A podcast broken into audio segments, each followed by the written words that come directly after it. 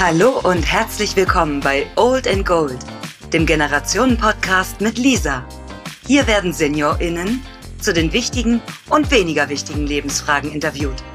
Denn ihre Geschichten sind Gold wert. Viel Spaß!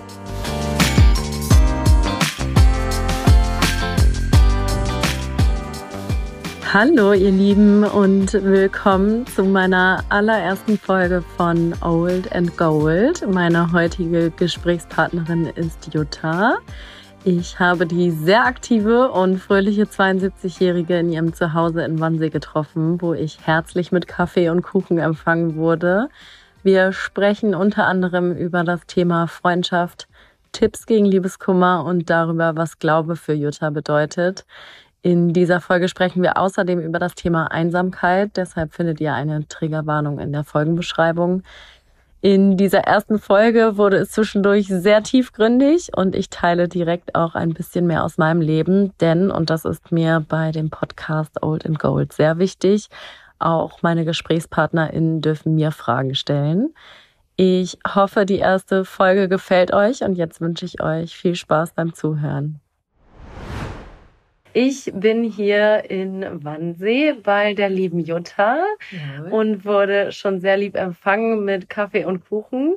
Und da unsere HörerInnen noch gar nicht wissen, wer du bist, stell dich doch mal ganz kurz vor. Ja, das mache ich gerne. Ich bin Jutta Kalinkus. Ich bin Jahrgang 1950. Ich bin verheiratet das zweite Mal, habe einen 44-jährigen Sohn, habe eine siebenjährige Enkelin und gemeinsam mit meinem Mann haben wir insgesamt sieben Enkel, die wir alle zusammen als Enkel betrachten, auch wenn jeder natürlich von seinen Söhnen erstmal die Enkel an erster Stelle sieht, aber gemeinsam lieben wir sie alle sieben gemeinsam gleich. Oh, schön. Also eine richtige Patchwork-Familie. Kann man sagen, ganz genau. ja, sehr gut. Wir steigen gleich ein mit einer ähm, sehr wichtigen Frage, die ich eben beim Kennenlernen schon mal angesprochen habe. Also das ist ja hier ein Generationen-Podcast mit SeniorInnen und ähm, älteren Menschen. Und da direkt mal die Frage, du hattest ja Lust, an dem Projekt mitzuwirken. Gerne. Was bedeutet für dich alt sein, alt werden. Ähm, würdest du dich selber schon als alt bezeichnen, als Seniorin? Vielleicht sagst du da mal ja, was. Ja, wenn ich auf mein Geburtsjahr schaue und mir dann vorstelle, dass ich in diesem Jahr 73 werde, ist es natürlich eine Zahl. Die ist hoch, aber ich sage mir, es ist ja nur eine Zahl. Mhm. Und ähm, von, von, meinem Gedank, von meinen Gedanken her bin ich eigentlich äh, nicht alt, weil ich bemühe mich sehr beweglich zu sein. Ich bemühe mich sehr äh, mit vielen jungen Leuten gemeinsam immer zu leben, zu sprechen, mich auszutauschen, deren Meinungen zu hören. Wohl wissend auch, dass es natürlich so ist, dass man mit alten Menschen, die ich jetzt als alt bezeichnen würde, wenn sie hoch in den 80ern sind mhm. und vielleicht auch entsprechend wirken, dennoch dort ein, ein reiches Gut an Gedanken finden kann, was für mich auch wieder sehr gut ist. Wenn ich vielleicht gleich diesen Schlenker ziehen darf. Ich habe eine Freundin, die wird im nächsten Monat 87 Jahre alt, mhm. ähm, hatte einen Schlaganfall vor vielen Jahren, eine hochintelligente Frau, Schauspielerin gewesen, mit einem Schauspielermann verheiratet. Äh, die hatten roten und grünen Socken an, weil sie die nicht zusammen so findet, so schnell. Aber ich kann mich mit ihr unterhalten und es ist mit ihr, mit der 87-jährigen Frau, für mich immer eine Bereicherung, mich mit ihr so auszutauschen. Und wir sind in einer Wellenlänge, die wir auch haben, wobei uns natürlich schon 15 Jahre auch trennen. Aber es ist immer wieder schön, mit ihr gemeinsam äh, zu sprechen. Und das mache ich auch jede Woche einmal. Oh, schön. Da fühle ich mich auch ein bisschen verpflichtet, aber im positiven Sinne, dass ich mich einmal in der Woche äh, um sie kümmere. Ähm, klingt so nach Fürsorglichkeit, aber ist es eigentlich. Man auch. ist füreinander da. Man ist füreinander da. Mein Mann kocht immer irgendwas und wenn bei uns was übrig bleibt, dann ist es immer eingetuppert und dann ist es immer für meine Freundin. Ach, schön. Und ähm, ich krieg sehr viel auch von ihr zurück. Ich krieg sehr, sehr viele gute Gedanken auch von ihr zurück. Wie habt ihr euch kennengelernt, wenn euch dann doch die 15 Jahre trennen? Ja, wir haben uns in der Kirchengemeinde kennengelernt. Mhm. Wir haben viele Jahre ähm, Kindergottesdienste gemacht und wir waren in zwei unterschiedlichen Kirchengemeinden. Äh, ich bin in Charlottenburg auch immer noch tätig. Äh, ich bin in der Gemeindeleitung. Und sie war in der benachbarten äh, Gemeinde und wir haben immer unsere Kinder sozusagen zusammengeführt, einmal im Jahr zu einer gemeinsamen Woche, die wir dann hatten unter einem bestimmten Thema. Und da war sie mit ihrer Gruppe sozusagen und ich äh, mit meinen Kindern aus der Gemeinde. Und da hatten wir eine so tolle Verbindung in dieser Zeit, dass wir uns ausgetauscht haben und gegenseitig eingeladen haben. Und seit dieser Zeit ist diese Verbindung geblieben. Also es waren natürlich schon ganz lange ganz andere Leute, diese Kinderbibelwochenenden oder Wochen. Mhm. Früher war es Wochen, jetzt sind es Wochenenden geworden. Aber das ist die Zeit, die uns quasi als Basis gegeben wurde, worauf wir dann aufgebaut haben. Und sie sehr kulturell interessiert, ich sehr kulturell interessiert, ihr Mann noch als Schauspieler tätig gewesen und das waren Anknüpfungspunkte. Oh, schön. Und woran merkst du in euren Generationen in den 15 Jahren Unterschiede? Ähm, bei meiner Freundin eigentlich nur den körperlichen Unterschied. Mhm. Den geistigen Unterschied merke ich bei ihr nicht. Sie ist ein bisschen langsamer, aber das ist Schlaganfall und krankheitsbedingt. Ähm, sie gleitet auch leider ein bisschen in die Demenz. Das mhm. ist aber insofern nicht störend, weil die wichtigen Sachen des Lebens, die kann ich mit ihr trotzdem noch mhm. besprechen. Mhm. Sie merkt sich auch sehr viele Dinge, die mich betreffen, aber wahrscheinlich, weil sie da auch ein großes Interesse an meinem Leben hat. Ähm, sie vergisst vielleicht morgen mal ihren Zahnarzttermin, aber sie wird nicht vergessen, dass ich übermorgen wieder zu ihr komme oder sowas, weil da hat sie ihre Wertigkeiten. Ja. Und das ist für mich sichtbar. Also es ist für mich sichtbar, dass sie sehr viel älter aussieht. Mhm. Also, dass man da diese 15, 16, 17 Jahre schon äußerlich sieht. Ja. Dass sie schlecht läuft, steht ihr ja mit 87 auch zu, dass sie nicht mehr so wahnsinnig schnell durch die Gegend läuft. Sie macht immer noch jeden Morgen Yoga. Oh wow. Ja, ich möchte nicht wissen, wie es aussieht, aber sie macht das immer noch und sie sagt immer zu mir, Tone, Tone bis zur Urne, das ist ihr Spruch, das hält uns bewusst frisch. Und da, da ist mir diese Freundin von mir wirklich ein Beispiel an Aktivität. Sie macht ihre Meditationen hinterher und das hält sie meiner Meinung nach auch geistig frisch. Es ist jetzt ja. vielleicht eine bisschen Diskrepanz zu der Demenz, von der ich spreche, aber trotzdem ist sie noch geistig frisch. Ja. Also sie weiß, äh, was Herr Scholz jetzt gerade entschieden hat und hat eine Meinung dazu und guckt das Morgenmagazin und das Mittagsmagazin und äh, hat eine Meinung zu den Menschen, die sich jetzt um das Klima kümmern mhm. und, und ist super bewusst und ist fast Vegetarierin jetzt geworden. Jetzt in ihrem Alter, weil sie muss was für die Enkel tun. Ja. So, und das kommt bei ihr auch total rüber. Ihr Enkel ist 18 ne? und den hat sie vor der Nase, dass sie da in irgendeiner Form gerne auch noch ganz bewusst sich äh, ernähren möchte und ähm, nachhaltig leben möchte. Und das finde ich schon toll, auch ja, mit total. 87. Total. Also das, das freut mich wirklich sehr. Ich muss da überhaupt keine Arbeit leisten, um mhm. sie zu überzeugen, sondern da schwingen wir genau auf einer Ebene. Das ist schön. Und du hast gerade schon angesprochen, dass ähm, sie die wichtigen Dinge, die dein Leben betreffen, auch nicht vergisst oder immer mit auf dem genau. Schirm hat.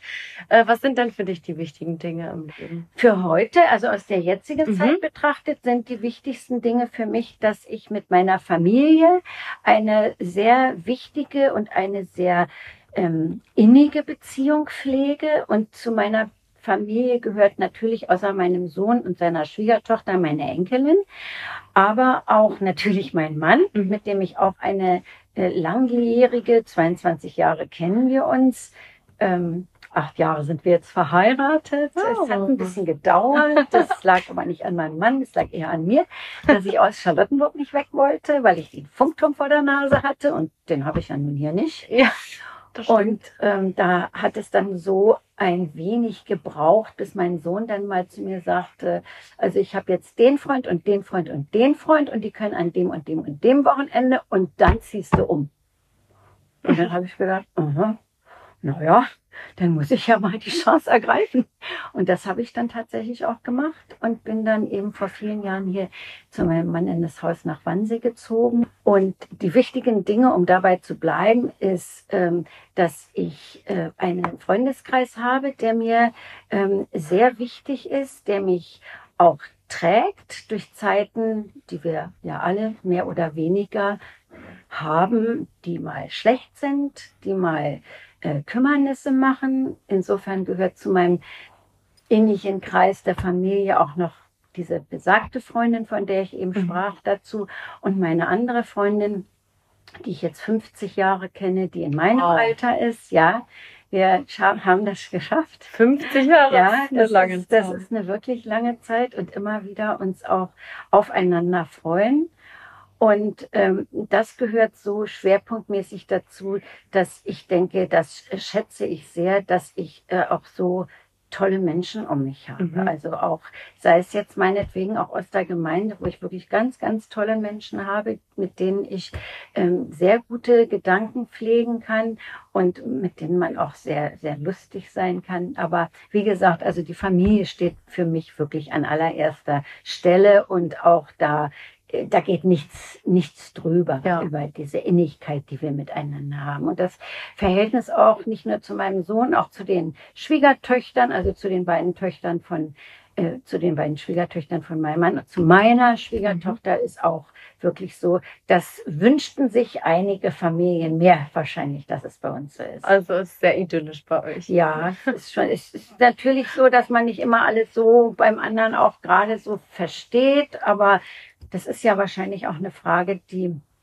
ganz normal ist. Aber wir können immer über alles reden und sich dann auch sagen, habe ich jetzt so und so verstanden, weil es jetzt okay, ähm, es ist, es ist einfach gut. Ja. Ja, das ist schön.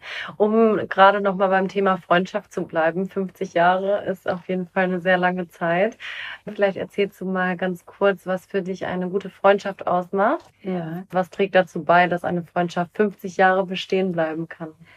Also ich denke, ein gegenseitiges äh, sich schätzen mit Dingen, die man vielleicht auch manchmal beim anderen nicht versteht mhm. und es dann hinterfragt und eine Freundschaft, die mir sehr wertvoll ist, ist dann so, dass mir meine Freundin auch sagen kann, ähm, was du jetzt gerade tust, das finde ich ähm, schlecht. Und denk doch bitte mal darüber nach oder den Ton, den du als Beispiel vor einiger Zeit deinem Mann gegenüber geäußert hast, musst du mal überlegen, ob das so in Ordnung war, wo man dann hinterher denkt, hm, ja, war wahrscheinlich richtig. Also eine gewisse fast bedingungslose Ehrlichkeit, dass man sich hinterher auch gegenseitig damit wieder stärken kann. Also das ist für mich sehr wichtig und nicht, wenn einem jemand etwas gesagt hat, was mir jetzt nicht passt, weil sie oder er eine ganz andere Meinung hat, äh, denn zu sagen, dann habe ich kein Interesse mehr, den Kontakt weiter zu pflegen. Ich glaube auch, ich bin ja das zweite Mal jetzt verheiratet. Beim mhm. ersten Mal, bei meiner ersten Ehe. Wie lange wart ihr verheiratet? Wir waren 18 Jahre verheiratet. Das ist eine sehr lange Zeit. Ich hatte, das ist der Vater meines mhm. Sohnes. Ich hatte ihn mit 16 haben wir uns beide kennengelernt. Wir sind ein Jahrgang. Mhm. Und ähm, wir hatten eine sehr gute Zeit miteinander. Und wir hatten tatsächlich auch ein sehr gutes Ende irgendwie. Paradoxerweise. Wieso? Wie ging das zu Ende? Ja, es ist äh, irgendwie, ja, ähm, also ich hatte dann ähm, eine Beziehung angefangen bei uns in der Gemeinde mit einem äh, damals äh, auch Gemeindemitglied und war doof, war unnütz, war äh, überflüssig. Ja. ähm, so, das sieht man dann im Nachhinein auch. Und dennoch haben wir es beide geschafft. Äh, mein Mann hatte in dieser Zeit dann allerdings auch schon eine andere Beziehung mhm. angefangen. Und ähm, dennoch denke ich, dass er noch festgehalten hätte und dass wir das bestimmt auch noch hätten irgendwie hinkriegen können. Mhm. Aber da kam dann so bei mir so der Punkt, auch nö, ähm, ich weiß es heute nicht mehr. Ich weiß heute nur, dass man mit Anfang 40 manchmal auch ein bisschen bescheuert ist. Und ähm, ich dachte, das hört irgendwann auf, wenn man älter wird, das bescheuert. Das hört nicht auf. Das hört nicht auf. Man lernt nur daraus, mhm. dass man heute, rückblickend würde ich sagen, wenn ich mich heute speziell jetzt über meinen Mann ärgere, dann denke ich, ja, ist ein bisschen doof, aber ist so. Und damals, so mit Anfang, Mitte 40, habe ich mich viel mehr über irgendwelche Sachen aufgeregt, die eigentlich nicht so aufregenswert gewesen mhm. wären. Und äh, trotzdem haben wir es beide so hinbekommen, er und ich, dass wir natürlich eine schwierige Zeit hatten. Das ist ja klar, wenn man irgendwie in die Trennung geht, ist man ja nicht mehr ein Herz und eine Seele. Aber und das hat auch mein Sohn äh, vor, vor langer, langer Zeit mal gesagt, dass die Trennung, so wie sie bei uns vonstatten gegangen ist, eigentlich für ihn äh, beispielhaft ist. Wir sind uns sehr, sehr gut miteinander. Also der eine würde dem anderen in einer Notsituation bestimmt immer helfen. Mhm. Wir, wir haben an unserem Scheidungstag den ganzen Tag zusammen verbracht. Wir waren noch essen und oh, auch wir waren noch die Schwiegermutter besuchen, also seine mhm. Mutter. Mhm. Und wir haben noch Kaffee trinken und ähm, irgendwie hat er mich dann zu meinem Auto gebracht, weil wir uns auf der Mitte getroffen hatten und dann haben wir uns umarmt und hm, haben einen schönen Tag. Also irgendwie wie im Film. Ja, aber, aber irgendwie ist es einfach so. Und äh, es ist so, dass ich äh, sagen kann, ich habe eine wunderbare erste Ehe gehabt. Für die bin ich super dankbar. Mhm. Und ich habe jetzt eine wunderbare zweite Ehe. Also mhm. sind natürlich zwei Geschenke. Ja. Und äh, woran liegt das, meinst du, dass ihr so eine positive Trennung erleben durftet? Also, weil man das natürlich eigentlich kennt, dass das nicht so positiv richtig. abläuft. Da muss ja irgendwie was an der Basis äh, richtig, ja. richtig gewesen sein. Ja, äh, natürlich könnte man sagen, ich wäre eifersüchtig auf seine neue Freundin oder er natürlich auch auf den Mann, den er auch kannte, weil er auch in der Gemeinde äh, sehr aktiv äh, mit handwerklich aktiv war. Mhm. Jetzt nicht äh, geistig, aber mhm. handwerklich zum Beispiel hat er sehr viel getan. Ähm, ich glaube, wir wollten, unser Sohn war 16, als wir uns trennten, wir wollten bestimmt im, in erster Linie, dass der junge Mann keine streitenden Eltern erlebt. Mhm. Was natürlich auf deine Frage geht, was in unserem Inneren passiert ist, sind Verletzungen geschehen. Also es sind Verletzungen geschehen, die ich meinem Mann angetan habe. Das weiß ich. Das wusste ich damals dann auch schon. Und das sind auch so Dinge, die bereue ich sehr. Mhm. Also ähm, ich hatte mich gerade neulich mit meiner Freundin gerade über dieses Beziehungsthema unterhalten. Siehst du, mit 73 mhm. findet man Beziehung immer noch sehr spannend. Ja. Und ähm, da haben wir auch beide drüber nachgedacht. Ähm, es gibt eben auch Verletzungen, die man Menschen antut, engen, nahen Menschen. Ähm, die nehme ich auch mit ins Grab, mhm. weil das ist, das ist auch ein Punkt, der ähm, tut mir sehr leid. Mhm. Und das ist etwas, was ich heute sage, es ist wie es ist. Mhm. Der Weg ist so ge gegangen worden. Aber ich habe schon auch ein schlechtes Gewissen zum Teil dabei. Und das verliert sich auch nicht. Ja. Das kommt immer wieder mal hoch, mhm. wenn ich darüber nachdenke. Ja. Ja. Du hast dich auch mal getrennt, ja. ich gerade mal frage. Ja. Und ich meine, auch wenn man sich in jungen Jahren trennt, hat man doch eine gewisse Zeit miteinander schon verbracht und mhm. ist doch dann irgendwie, man weiß jetzt nicht den Grund, ich weiß jetzt nicht, wer zu wem auf Wiedersehen gesagt hat, ähm, wobei derjenige, der verlassen wird, in einer blöden Situation steckt, aber der, der sich entscheidet zu verlassen, das kann ich jetzt aus meiner Situation sagen, der ist in genauso einer blöden Situation. Ja, das habe ich mich schon immer gefragt, was die blödere Situation ist. Und ich habe da noch keine Antwort drauf gefunden. Also ich war schon in beiden Situationen und äh, habe schon gute Trennungen erlebt, aber auch nicht so gute Trennungen. Und trotzdem ist auch natürlich immer was geblieben, ähm, was man bereut. Also mhm. ähm, auch wenn man sich gegenseitig verziehen hat, vielleicht ähm, ist, da bleibt da trotzdem was übrig, worüber man nachdenkt, aber was auch sehr lehrreich ist, was man dann bei der nächsten Beziehung dann anders machen kann. Ja. Ja. Ich glaube, es ist immer so, dass wenn es zu einer Trennung kommt, irgendwelche Dinge da sind, die man im Nachhinein auch wieder anders sieht. Ja. Wahrscheinlich. Und ähm, die man dann aber eben auch nicht mehr ändern kann. Und hast du was aus deiner ersten Ehe gelernt, was du bei deiner jetzigen ja. Ehe anders machst oder anders gemacht hast? Ähm, also ich würde sagen, dass ich großzügiger im Denken geworden bin. Aber mhm. das ist wahrscheinlich auch eine Frage des Alters. Mhm. Wenn man als junger Mensch mit, mit einem gleichaltrigen jungen Menschen zusammenkommt und miteinander eine Familie gründet und ähm, sich miteinander entwickelt, ist es was anderes, als wenn man jetzt in späteren Jahren, ich habe äh, meinen Mann kennengelernt, da war ich 48. Darf ich da kurz zwischenhaken? Wie habt ihr euch kennengelernt? Das ist nämlich auch. Ich habe ihm Blut abgenommen. ich habe ähm, äh, zu einer Zeit nach der Trennung habe ich überall immer so ein bisschen gejobbt. Mein, mein damaliger Mann war sehr großzügig, der hat mir meine Wohnung bezahlt und ich musste nur für, nur für mein Leben erstmal sorgen. Also die Mietgeschichte, die ging noch über ihn, war sehr, sehr, sehr nett von ihm auch.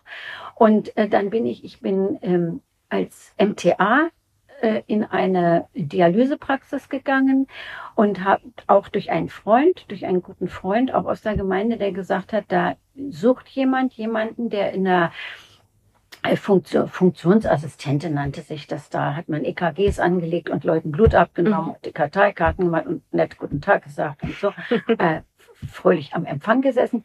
Und da war er Patient, allerdings Gott sei Dank nicht als Dialysepatient, sondern als ganz normaler in eine internistische Praxis kommender Patient. Mhm. Und äh, dann habe ich ihn eben wie alle anderen Patienten auch immer terminmäßig gehabt zum Blutentnehmen. Und äh, dann unterhält man sich ja auch irgendwie. Und dann hat er mir so ein bisschen erzählt, dass er so Söhne hat. Und ja, man kam sich dann irgendwie so ein bisschen erzählerisch so ein bisschen mehr. Ja, und er trinkt ja gerne guten Rotwein. Aha, okay, ja, ich auch. und, und dann meinte er, irgendwie wollen wir nicht mal einen Wein trinken gehen. Und da ich ja so frei war, ich hatte ja nichts mehr hinter mir. Warst du da schon geschieden? Ich, geschieden nicht. Wir haben sehr lange gewartet. Ähm, das muss ich meinem geschiedenen Mann auch hoch anrechnen. Ich hatte dann, mein Sohn ging dann erstmal weg, der ging nach Indien für ein Jahr und ähm, meine Mutter starb dann. Das waren dann alles so Sachen, die mich emotional sehr beschäftigt hatten und belastet hatten. Und äh, da habe ich dann immer gesagt, äh, können wir es mit der Scheidung nicht noch so ein bisschen vorschieben? Mhm. Mhm. Ähm, das hat er dann auch gesagt, ja, okay, obwohl er mit der anderen Frau dann auch schon sehr eng zusammen war. Und äh, insofern hat er mir noch Zeit gegeben. Und dann das, das war auch ein sehr, sehr feiner Zug von ihm, dass ja. er gesagt hat, ja. Und dann irgendwann war es ja auch so, dass mein jetziger Mann natürlich auch irgendwie schon mal ganz gerne klare Verhältnisse hatte, ja. haben wollen. Und dann haben wir gesagt, dann scheiden wir, lassen wir uns scheiden. Und dann haben wir einen gemeinsamen Anwalt genommen und wir saßen da einträchtig und im Gerichtssaal saßen wir einträchtig nebeneinander und ich dachte, das ist ja makaber. ja, aber es ist so. Und dann äh, war dieser Tag, den ich dir eben ja. schon geschildert habe, so, so nett. Ja, ja. Ja, es ist äh, spannend, weil ich mir auch die Frage stelle, wie man ähm, im Alter, was auch immer das heißen mag, aber in ähm, älteren Generationen auch noch mit Menschen kennenlernen kann. Ja. Ähm, und es findet ja jetzt nicht immer beim Blutabnehmen statt. Eher selten. aber du hattest ja auch äh, schon erwähnt, dass äh, du auch in der Kirche bist. Ja. Und äh, wie ich ja auch in der Terminfindung festgestellt habe, bist du sowieso sehr beschäftigt. Also vielleicht magst du uns da noch mal ein bisschen drüber erzählen, wie so dein Alltag ist. Gerne. 72. Sehr gerne mit 72. Also zum einen äh, bin ich äh, familiär immer mittwochs die ähm, mein Mittwoch ist mein heiliger Tag, weil mhm. ich da meine kleine Enkelin, meine Pauline habe. Die ist jetzt seit einem Jahr in der Schule. Mhm. Na nee, noch nicht seit einem Jahr. Also seit dem letzten September ist sie in, in die Schule gekommen. Und äh, dann ist dieser Tag für mich so, dass ich den Vormittag plane, indem ich irgendwas Schönes zum Essen mitnehme, weil es einfach immer sehr nett ist. Meine Schwiegertochter ist beschäftigt, mein Sohn als Lehrer ist auch sehr beschäftigt. Und dann freuen wir uns, wenn wir gemeinsam von mir was vorbereitetes essen. Und dann freue ich mich, die Kleine abzuholen. Das ist dann also dieser Mittwoch, der ist so richtig zack, verplant. Und die übrigen Tage sind einmal mit meiner schon vorhin erwähnten Freundin. Mhm. Da gehe ich nicht den ganzen Tag hin. Aber das ist ja eine Zeit, die dann gebunden ist am Tag. Wir lassen den Tag hier beide gemeinsam sehr ruhig angehen. Mhm. Also das heißt sehr ruhig. Er, ich eher ein bisschen unruhiger, weil wenn ich morgens aufstehe, muss ich turnen, turne, turne bis zur Urne. Und dann äh, muss ich Klavier spielen, weil ich seit drei Jahren Klavier lerne. Ach, schön. Und das ist schwierig im Alter. Ja. Das muss ich ganz ehrlich sagen. Also ein Musikinstrument zu lernen, wenn man schon gerade so kurz vor 70 steht, das war so, ich glaube, ich war 68, 69 Jahre alt. Und dann habe ich mich entschlossen, Klavier spielen zu lernen mit einer Lehrerin. Das ist eine Nummer. Mhm, also mein Mann macht ja viel Musik so. Er spielt Akkordeon, er spielt Mundharmonika, er spielt Handharmonika. Mein Sohn spielt Gitarre und ähm, der andere ja auch. Und äh, meine kleine Pauline, die hat Spaß auch eine Zeit lang mal am Singen gehabt. Das verschiebt sich natürlich altersmäßig dann immer wieder. Äh, hat auch eine Ukulele geschenkt bekommen. Da wurde dann auch schon mal das eine oder andere gezupft. Also das fordert mich und ich mhm. möchte dann auch meine Übungen gerne machen und die muss ich auch in Ruhe machen. Da kann ich auch nicht haben, denn hier einer rumkraucht. Mhm. Also mache ich das am Morgen und dann fängt der Tag langsam an. Und dann habe ich noch einen Malkurs. Bin jetzt noch, ich habe es reduziert. Ich war früher jede Woche im Malkurs. Ich bin jetzt alle 14 Tage im Malkurs, weil das mich zeitlich einfach zu sehr außer Haus auch noch bindet. Ich möchte mich nicht stressen mit Freizeitdingen, die mir zwar Spaß machen, aber wo ich denke, ah, jetzt musst du auch noch zum Malen gehen. Nein, ich möchte jetzt zum Malen gehen. Ja. Und das ist für mich dann auch so, dass ich nicht zeitlich dann so abhake, so eine Sache nach der anderen.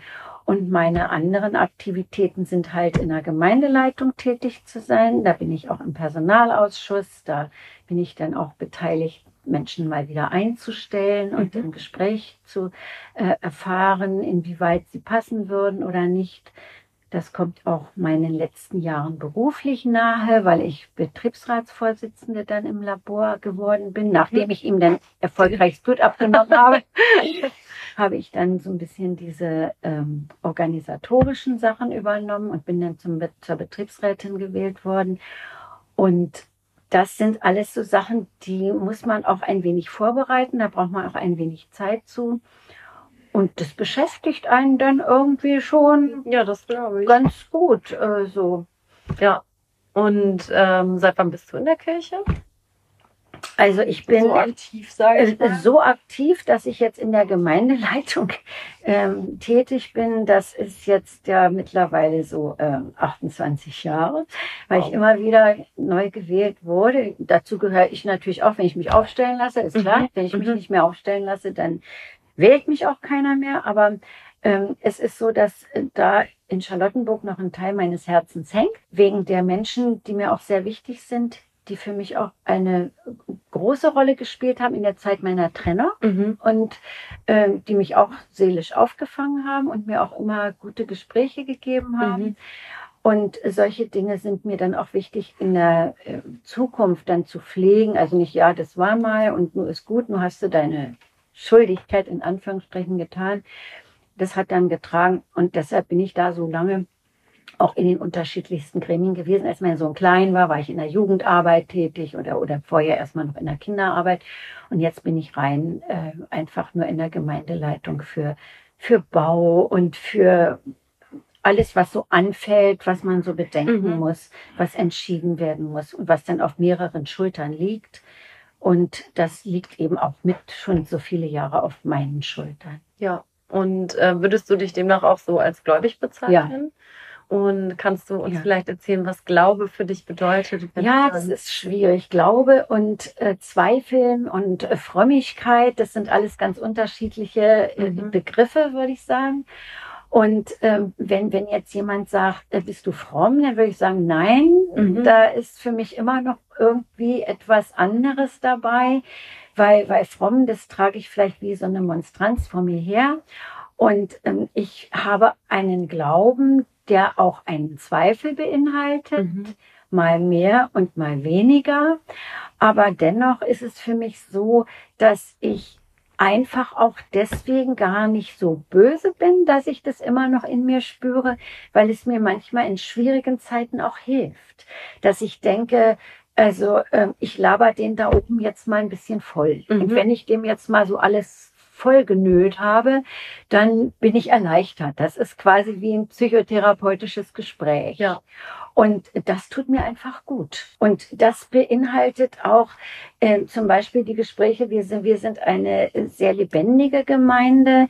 Wir sind eine der ersten Gemeinden gewesen, die sehr politisch aktiv waren. Äh, als ich anfing, war, war diese Gemeinde auch sehr links. Also mhm.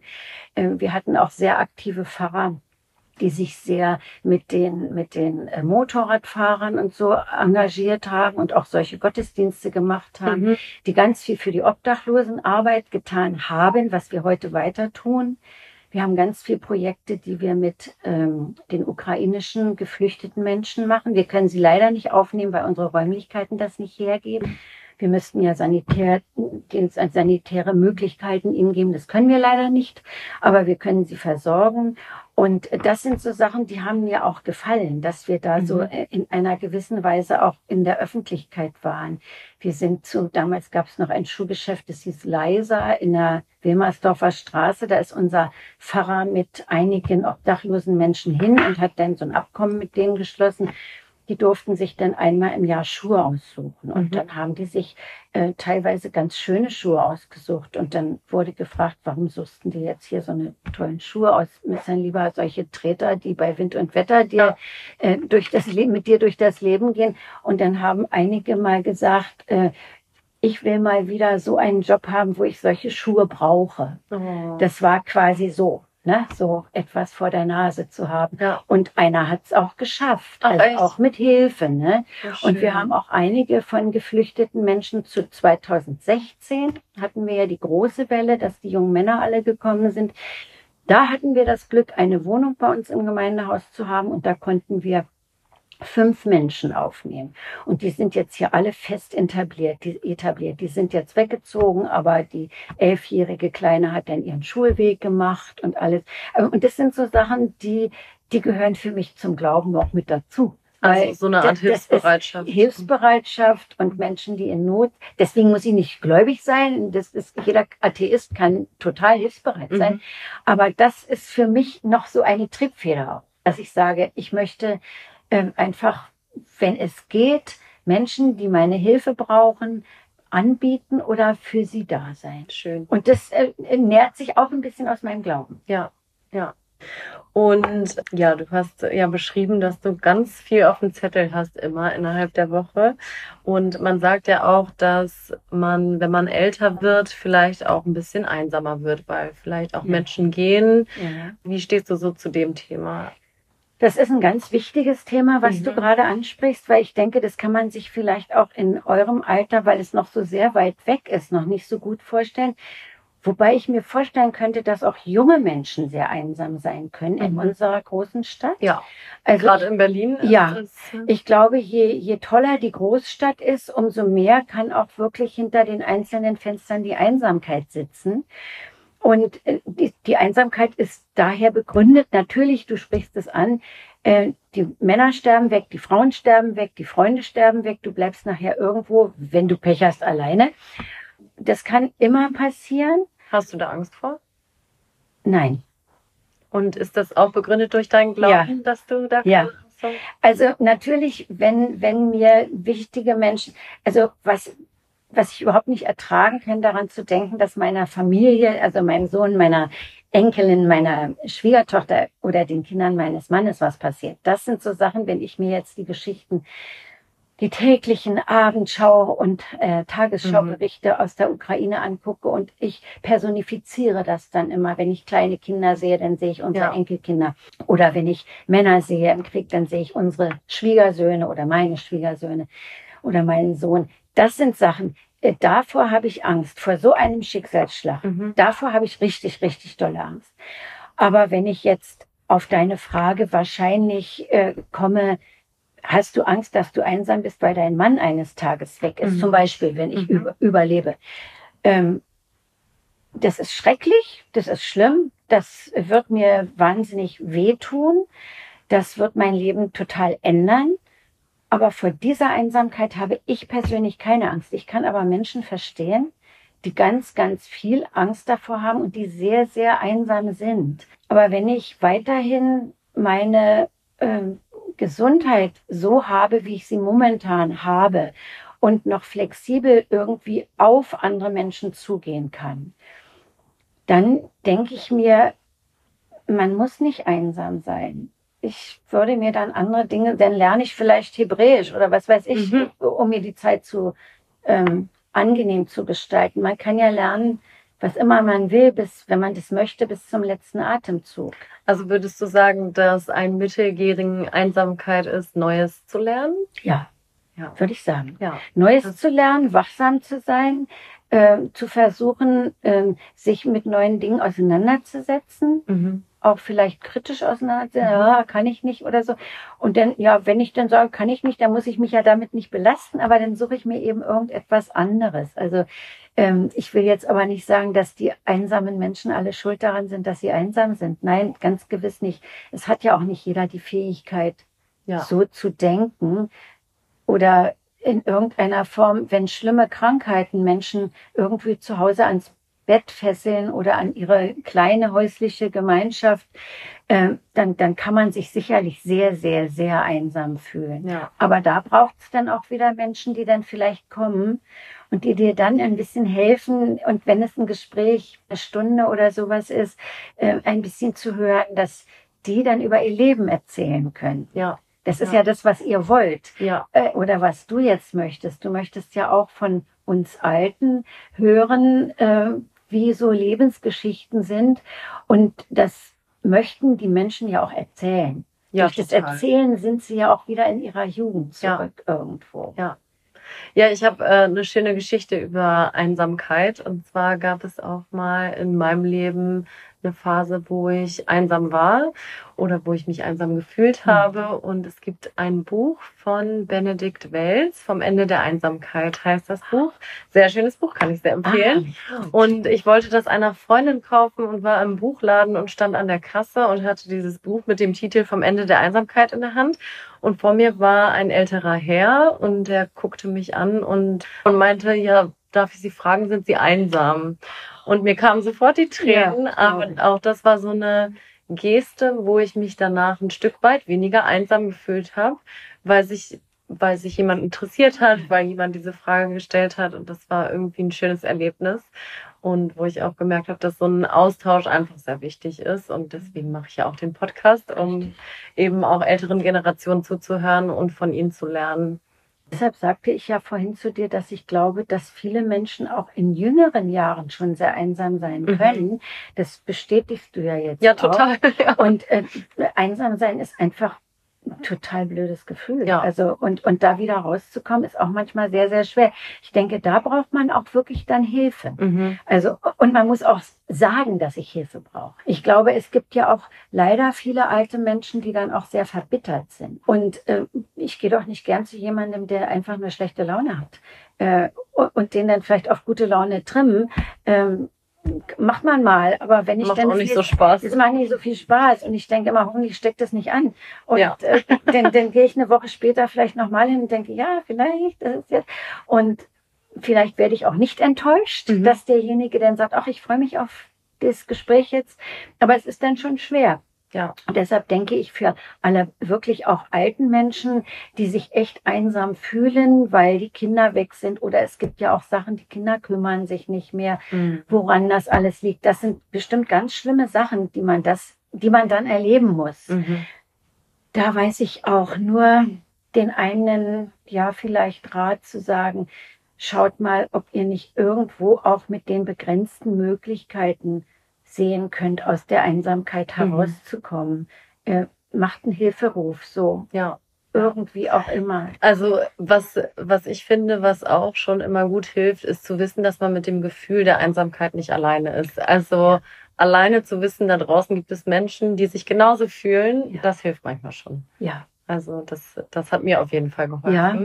in den Austausch zu gehen und zu wissen, okay, der oder diejenige fühlt sich auch einsam und ja. man hätte das vielleicht von außen auch gar nicht vermutet. Ne? Manchmal sehen ja Leben auch so wunderschön aus von außen. Das ist ja gerade in der Generation von uns, wo alles auf Instagram genau. und Facebook etc. abläuft. Äh, da wird sich natürlich dargestellt im schönsten Licht und äh, und die Oberflächlichkeit ist, ja. ist da so sehr sehr stark und ähm, diese diese Du sagtest das eben, es ist schön zu sehen, dass andere auch einsam sind. Klar. Also beim anderen Das zu sehen, klingt jetzt makaber, fühle, aber das ist irgendwo so, ah ja, toll, die ist auch einsam. Ähm, ich, ich muss sagen, als ich diesen Liebeskummer, es war ja auch ein Kummer, nicht? Also Mhm. mein, meine Trennungsphase, es war ja nun kein eitel Freude und Sonnenschein. Ich, ich war ja tief betrübt Mhm. über alles. Und ähm, da war ich auch, auch mit einem jetzt verstorbenen Pfarrer, mit seinem Mann sind wir noch sehr befreundet. Wir haben ihm viel geholfen über die Zeit des Sterbens. Und mit diesem Pfarrer habe ich natürlich auch oft über, er, kannte ja meinen äh, jetzt geschiedenen Mann auch, Mhm. über die Situation und über Liebeskummer und so gesprochen und ja, warum man einen Liebeskummer haben muss und es tut ja so furchtbar weh, Ja. Liebeskummer zu Ja, haben. Es es ist ja ist so schlimm. schrecklich. Und dann, dann sitzt er da so mit seiner Pfeife, so ein ganz gemütlicher älterer Herr, ja damals schon, ja Jutta, davon lebt die Weltliteratur. Das kann ich dir jetzt nur mal sagen. Ich habe auch schon so viele Liebeskummer gehabt. Er war mit seinem Mann 50 Jahre zusammen. Das ist ja für Oh. ein homosexuelles Paar zu der Zeit, darf man ja nicht vergessen, wirklich eine Nummer, die die da gebracht haben. Und Wie sah so deren Leben aus? ja, ähm, die, das, der, also er war bei der BBC, der Mann, Mhm. äh, Journalist Mhm. und beim Tagesspiegel nachher auch Re Redaktionär. Der hat äh, viel politisch gemacht. Er ist auch ausgebildeter Historiker und der Pfarrer hatte natürlich auch eine Irrsinnskenntnis äh, an Historie und an sehr, sehr vielen Dingen, die die beiden zusammen geschweißt haben. Mhm. Dann unglaublich kulturell interessiert alle beide und Sie haben es natürlich nicht vor sich hergetragen, aber jeder wusste, die beiden sitzen. Mhm. Heute sagt man einfach mein Mann oder meine Frau von, von äh, einem anderen Pärchen. Unsere Pfarrerin, die erzählt immer von ihrer Frau und Mhm. alles super normal. Mhm. Aber zu der Zeit, wo die damals sich fanden und zusammenlebten, war das alles schwierig. Wir haben ihn gerade am Wochenende besucht und da sagte er zu uns, ich weiß gar nicht, wie wir diese Zeit geschafft haben, ohne dass wir irgendwo äh, angeeckt sind Mhm. oder dass wir irgendwo einer, einer schwierigen Situation ausgesetzt waren. Waren die nicht.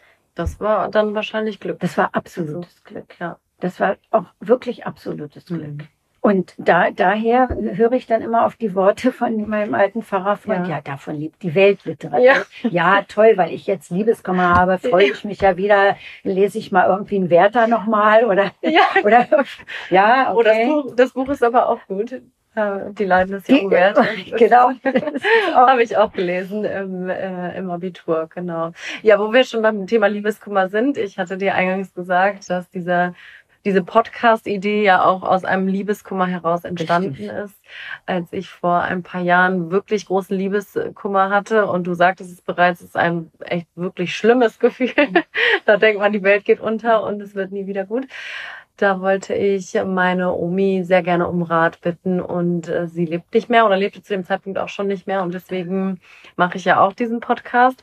Und vielleicht hast du ja für mich, für zukünftige Liebeskummer, die vielleicht eintreten, vielleicht auch nicht, aber auch für alle HörerInnen da draußen einen Tipp gegen Liebeskummer. Das wäre schön, wenn ich das hätte, wenn es irgendwie vielleicht homöopathische Köderchen Ja, das wäre wunderbar. Oh nein, die würde ich mir mal vorrätig bestellen. In allen jungen Leuten würde ich sagen, bunkert die Dinger. Ja. Ähm, ein Tipp für, es, es gibt keinen Tipp Ja. gegen Liebeskummer. Liebeskummer ist was ganz Schreckliches. Und Liebeskummer haben die meisten Menschen auf dieser Welt schon erlebt.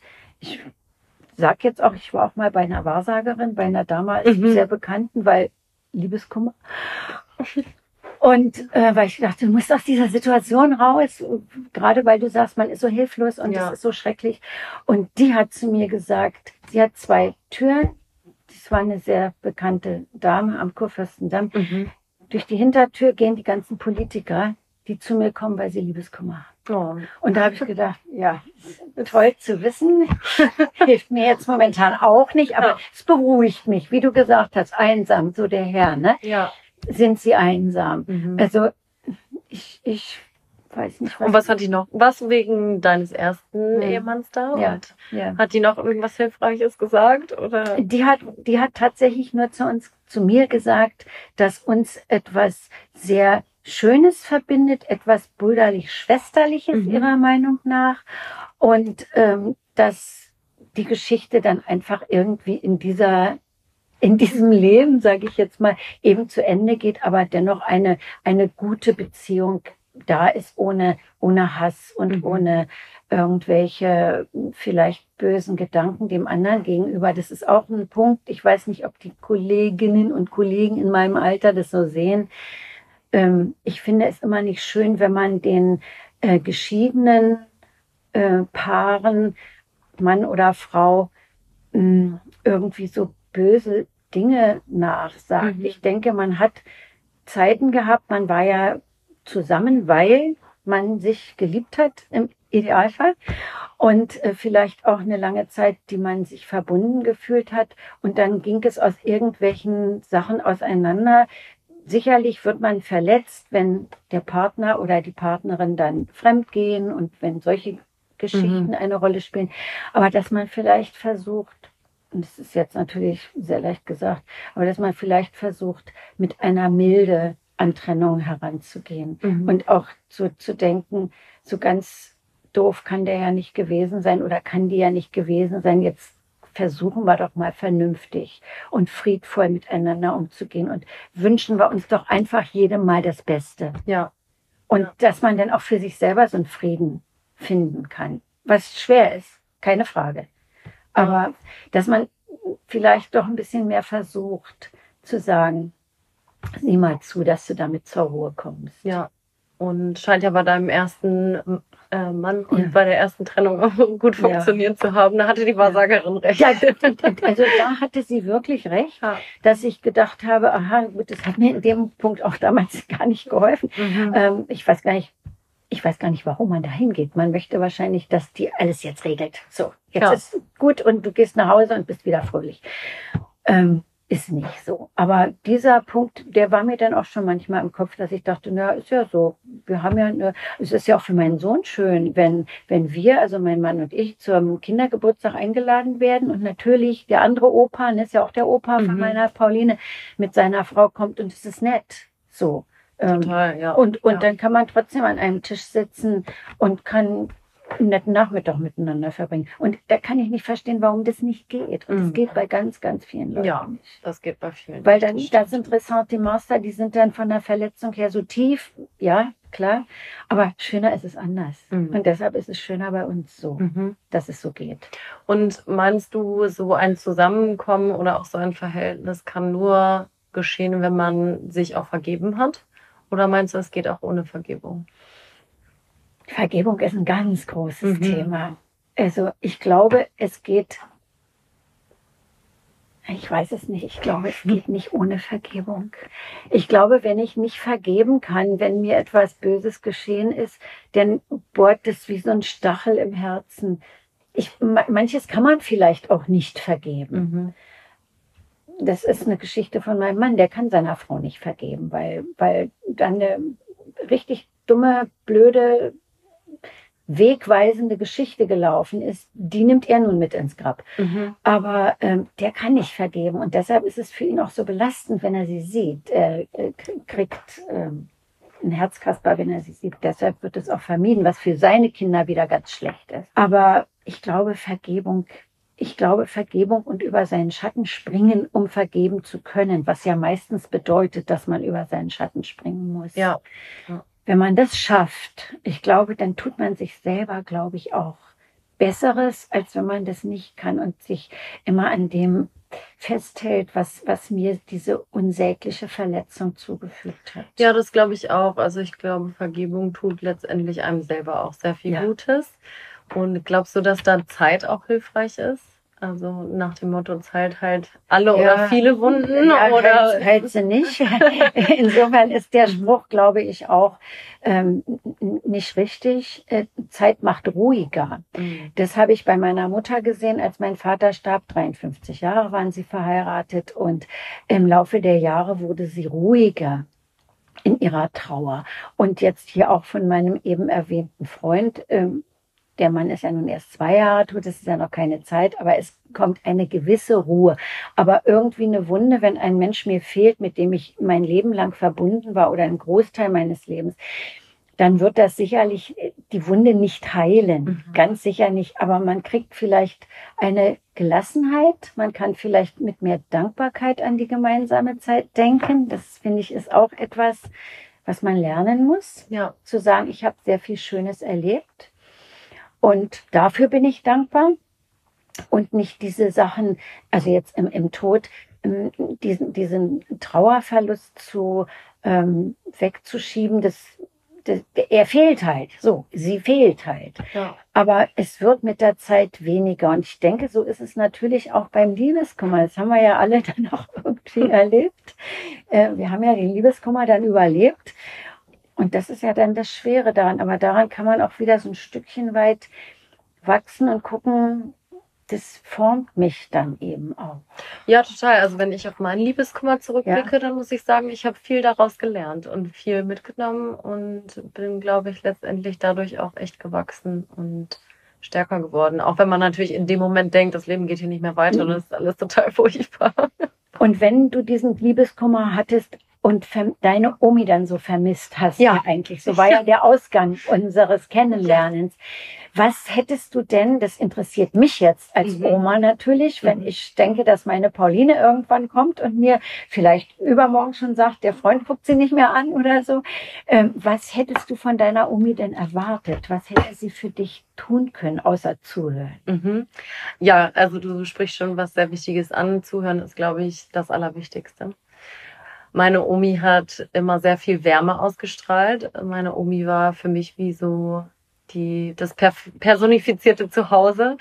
Und äh, sie hätte mir wahrscheinlich mein Lieblingsessen gekocht, meine Lieblingsgemüsesuppe oder Königsberger Klopse. Ich bin jetzt Vegetarierin, aber zu dem Zeitpunkt hätte sie das wahrscheinlich gemacht. Und ja, ich glaube, sie wäre einfach durch ihre Wärme für mich da gewesen. Und sie hätte mir, glaube ich, gut beibringen können, dass da noch ganz viel auf mich wartet und äh, dass die Welt nicht untergeht. Und äh, ich weiß gar nicht, wie alt sie geworden ist, aber sie hätte mir bestimmt gesagt, guck mal, wie alt ich jetzt bin. Und ich hatte auch mal Liebeskummer und ich bin trotzdem so alt geworden und hatte trotzdem noch glückliche Momente. Und dieses in die Zukunft blicken und sagen, das wird schon wieder, ich glaube, das hätte sehr Das hätte, geholfen. das hätte dir sehr geholfen. mhm. Mhm. Ist es denn etwas anderes, was man mit den Großeltern besprechen kann, als was man mit den eigenen Eltern nicht besprechen möchte? So. Ja, ich glaube schon. mhm. Ich glaube schon. Also ich kommt natürlich auf die Familie auch drauf an, aber ja, wie ich das schon eben angesprochen habe, meine Omi war so eine Märchen-Omi. Ja. Also auch so einfach ein sehr, sehr warmherziger Mensch. Und Eltern haben ja doch manchmal auch eine gewisse Strenge. ja. Und ich glaube, Großeltern, das musst du mir jetzt gleich sagen, aber machen bei Enkelkindern auch Dinge richtig, die sie vielleicht bei ihren eigenen Kindern nicht richtig Mhm. gemacht haben. Und ich glaube, dadurch entsteht schon eine ganz andere Beziehung. Mhm. Weiß ich nicht, aber könnte ich mir Mhm. vorstellen. Und ja, von daher hat das ein, oder hätte das einen großen Unterschied gemacht, ob ich jetzt meine Mama frage oder meine Omi. Ja. Aber so kam diese Podcast-Idee zustande. Ja, also. super. Da kann man wirklich immer noch zufrieden sein. Ja. Das klingt jetzt makaber, dass du Ja. diesen Liebeskummer hattest und die Omi nicht mehr Ja. an deiner Seite hast, die jetzt äh, Ja. so fehlt. Ja, dazu auch noch mal eine Frage. Glaubst du denn, das, was ich eben angesprochen hatte, glaubst du denn, dass du als Oma Dinge richtig machst, die du als Mutter nicht richtig gemacht hast? Vielleicht ist es so, wenn man als Großeltern, ähm, man darf sich als Großeltern einfach andere Sachen manchmal rausnehmen, Mhm. den, kind, den Enkelkindern gegenüber. Also ich werde, ähm, was me- meine Kinder jetzt, also was mein Sohn, meine Schwiegertochter möchten, weiß ich und das werde ich nie in irgendeiner Form nicht auch tun. Ja, zum Beispiel Süßigkeiten oder sowas mengenmäßig. Aber wenn wir zusammen sind, dann, dann kriegt sie schon ihr Oma-Tütchen. Das wissen aber mein Sohn und meine Schwiegertochter auch. Und es hält sich natürlich auch alles in Maßen. Und als Großeltern hat man vielleicht so ein bisschen den Großelternbonus, dass man da auch mal Sachen machen kann, die man als Eltern einfach nicht machen darf, weil das dann Mhm. würde wegen der Erziehung und wegen dem, was ich dann so vorhabe, vielleicht dem entgegenwirken. Ähm, was, was ich mit meinem Sohn ähm, ja, oder jetzt mit meiner Enkeltochter anders machen würde, ich habe meinem Sohn auch wahnsinnig viel zugehört. Das war so, wir, wir waren diese Generation, ähm, dass wir ich-Botschaften gesendet haben und dass wir natürlich immer ganz genau, das stört mich, oh, nein, stört mich nicht, sondern ich empfinde und so. Mhm. Wir haben uns schon viel auch mit solchen Sachen damals befasst. Wie gehe ich mit Kindern um? Und ähm, ich denke, ich mache das mit meiner Enkelin eigentlich schon gleich. Mhm. Also ich würde sagen, ähm, ich könnte jetzt nicht wirklich einen großen Unterschied ähm, wenn ich das so reflektiere, sehen, wie ich die Erziehung mit meinem Sohn gemacht habe. Mhm. Also laber, laber, laber haben wir sowieso immer so viel und alles erklärt und ähm, das finde ich auch wichtig. Gut, weil ich halt natürlich auch ein sehr stiller Mensch bin, äh, kommt es natürlich auch ein bisschen durch, ja, wenn man gerne kommuniziert und versucht auch mit dem anderen immer gut ins Gespräch zu kommen war das eben in der Vergangenheit so und ist es jetzt auch so und wird auch in der Zukunft so sein, mhm. dass mir das Gespräch immer wichtig ist. Mhm. Und deshalb denke ich, so groß anders würde ich mit ihr oder bin ich bis jetzt mit ihr nicht umgegangen, wie äh, zur Zeit, als mein Sohn in dem Alter ja. war. So. Denke ich. Ja. So, ich weiß, das wird mein Sohn wahrscheinlich besser sagen können, wenn der uns bald beobachtet.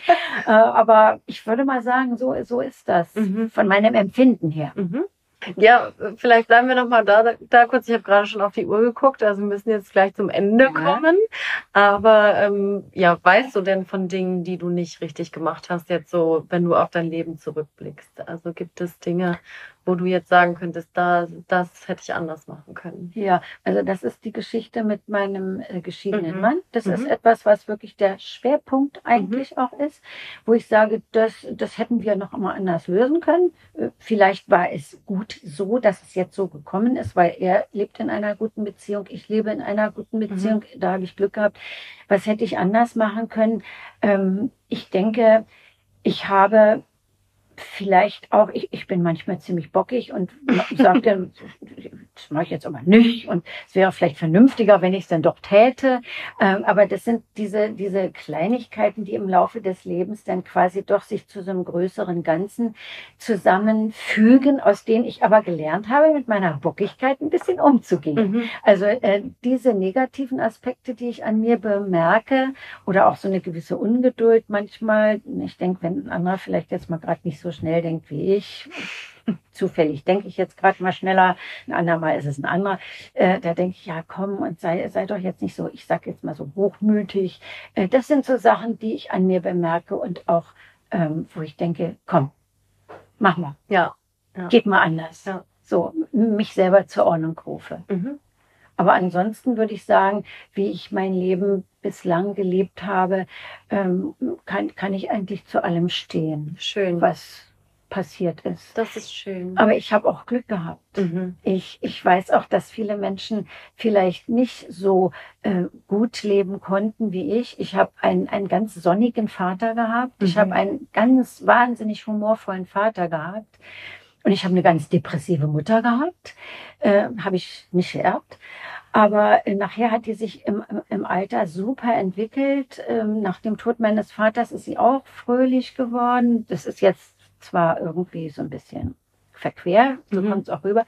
Sie hat ihn betrauert bis zum letzten Atemzug, aber mhm. trotzdem hat sie sich immer wieder anstecken lassen, auch von der Fröhlichkeit meines Sohnes, also ihres Enkels, mhm. hat sie über alles geliebt und, und von mir auch irgendwie immer wieder ähm, hat sie äh, schöne Momente erlebt, die sie zur Fröhlichkeit ge getragen hat.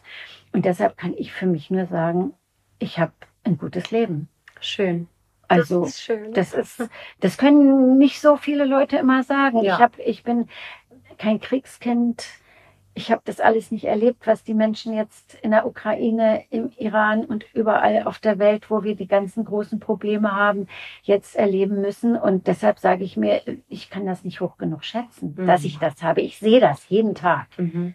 Und ich bin jeden Tag dankbar dafür. Ja, ja, das ist schön. Dann kommen wir zur letzten Frage. Und zwar, was möchtest du der jüngeren Generation, meiner Generation ja. oder vielleicht aber auch noch jünger der Generation deiner Enkelkinder mitgeben? Den möchte ich sehr, sehr gerne mitgeben. Bleibt so wachsam, wie ihr mir für den Moment jetzt erscheint. Mhm. wir können uns lange über das Festkleben unterhalten und über die Aktionen, die da passieren. Aber ich möchte schon sagen, ich verstehe die Ängste mhm. und ich verstehe total äh, die, die Zukunft, die für die Jüngeren im Augenblick nicht rosig erscheinen. Jetzt kann jemand sagen, ja, ich bin ein Nachkriegskind und meine Zukunft war auch nicht rosig oder ich bin zwischen den Kriegen. Du wirst Leute haben, die zwischen den Kriegen geboren wurden. Mhm die sagen, trotzdem sind wir auf die Welt gekommen und unsere Eltern haben sich doch noch zu Kindern entschieden, obwohl sie einen schlimmen Krieg hinter sich hatten. Jede Zeit wird natürlich immer ihre Schattenseiten haben. Aber ich denke, die jüngere Generation, die soll weiter kämpferisch sein, die soll weiter wachsam sein, was jetzt im Augenblick am rechten Rand und in die Mitte der Gesellschaft kommt.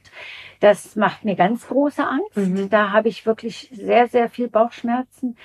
Aber um, um Zukunft äh, äh, positiv zu denken, wenn, wenn ich so an, an meine Enkelin denke, dann ist es an euch, an den 30-Jährigen zu sagen, wir wollen unsere Zukunft gut gestalten, wir wollen uns ums Klima kümmern, wir wollen vernünftig versuchen, mit den Ressourcen dieser Erde umzugehen, weil ich stelle mir immer wieder vor, unsere ganzen Enkelkinder, wie sie heißen, Mira, Nico, das sind die Kleinen, Pauline, die möchten auch mal Enkelkinder haben. Ja. Und die möchten sich auch mal an denen erfreuen.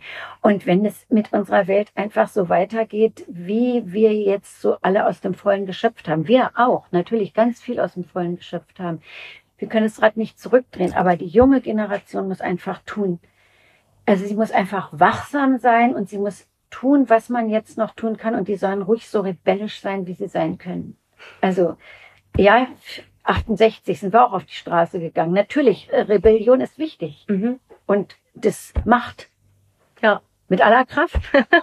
und rüttelt die oben da die, die äh, Angry White Men da erstmal ein bisschen durcheinander und man kann nur hoffen, dass die neueren Politiker auch sehen, dass nicht nur Rebellion angesagt ist um eine Rebellion willen, sondern dass auch was verändert werden muss. Ja, dass da was hintersteckt. Dass da wirklich was hintersteckt. Ja. Auf dem, auf den Grundlagen der Demokratie natürlich, ja. auf dem, was wir so normal machen können. Mhm. Aber ruhig ein bisschen Power. Sehr schön. Das ist doch ein schönes Schlusswort. ja, dann danke ich dir ganz herzlich für deine Zeit. Danke fürs Gespräch. Und äh, also ich danke dir. Ich finde diese Idee toll und ich finde, das ist ähm, bewundernswert, dass du das machst und dass du dir die Zeit dafür nimmst. Und äh, ich hoffe, dass du auf sehr viele interessierte und interessante Leute triffst. Das wünsche ich dir jedenfalls sehr. Dankeschön. Das war Old and Gold der Generationen-Podcast. Vielen Dank fürs Zuhören. Weitere Informationen zum Podcast findet ihr auf der Webseite www.oldandgold.de. Ihr kennt aufgeschlossene SeniorInnen, die Lust haben, über ihre Geschichte, Erinnerungen und das Leben zu sprechen? Dann schreibt uns an hallo at oldandgold-podcast.de.